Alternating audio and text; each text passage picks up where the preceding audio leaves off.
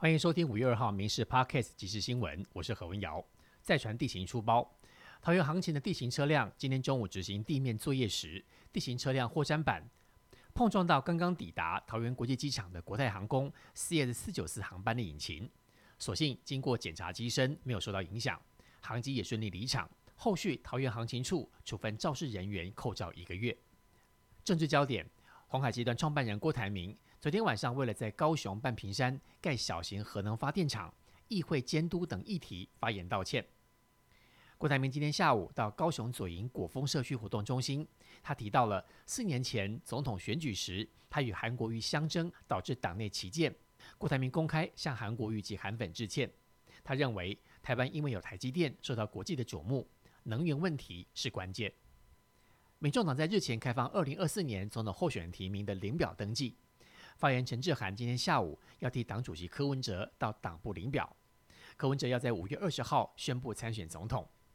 陈志涵证实，记者会地点可能不会选在民众党曾经执政的 K K 组台北市，而是希望与医生背景扣连，扩大记者会的选择地点，希望大家拭目以待。民进党高雄市议员陈志忠因为涉洗钱案遭判刑一年定谳，也面临解职。高雄地检署今天表示。目前已发出传票通知入监，预定在五月十一号下午三点三十分报到。前总统陈水扁今天下午拄着拐杖，一路从台北宾馆走到总统府递交请愿书。他表示，行政院提出的公职人员选举罢免法修正草案规定，涉犯洗钱防治法终身不得参选，误解了该法的立法意旨。而行政院提出这样的版本，立法院强行通过，不是很奇怪吗？疾病管制署今天示警，长病毒上个礼拜就诊已经超过一万人次，比起前一个礼拜上升百分之二十六，预计最快下个礼拜达到流行警戒值，进入流行期。另外新增一起长病毒重症，为东部一岁小男童感染。另外也新增一起容易导致重症的长病毒七十一型轻症，是一名北部一岁的小女童。好事多综合美果验出 A 肝病毒，卫福部食药署被批评无作为。食药署南区主任今天说明，好事多已经下架莓果类的产品，需检验确认安全之后才上架。食药署副署长指出，食药署已经责成地方高雄卫生局进行后续的裁罚处理，将可开罚新台币六万到两亿元。食药署副市长表示，食药署主动监测国际警讯，也扩大各国莓果产品边境的检验等等，一刻都没有慢下来，绝对没有怠慢。外交部部长吴钊燮接受外国媒体访问时表示，二零二七年是中国领导人寻求连任的一年，也是对外宣传具有对台动武能力的一年，我们应该关注。此外，中国试图影响操纵台湾大选，恐怕侵蚀台湾的民主政体，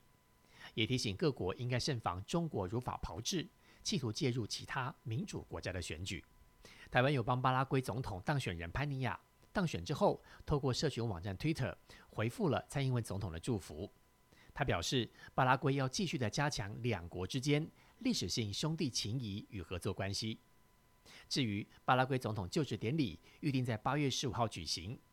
外传蔡英文总统或是赖清德副总统可能亲自到巴拉圭来参加。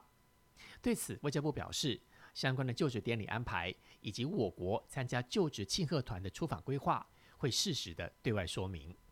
日本陆上自卫队一架黑鹰直升机上月六号在冲绳县宫古岛附近失事坠海，机上十个人已确认六人罹难，仍然有四个人下落不明。而今天失事的黑鹰直升机主机体残骸被打捞上船，接下来要回收黑盒子进行分析，厘清失事的原因。以上新闻由民事新闻部制作，感谢您的收听。更多新闻内容，请上民事新闻官网查询。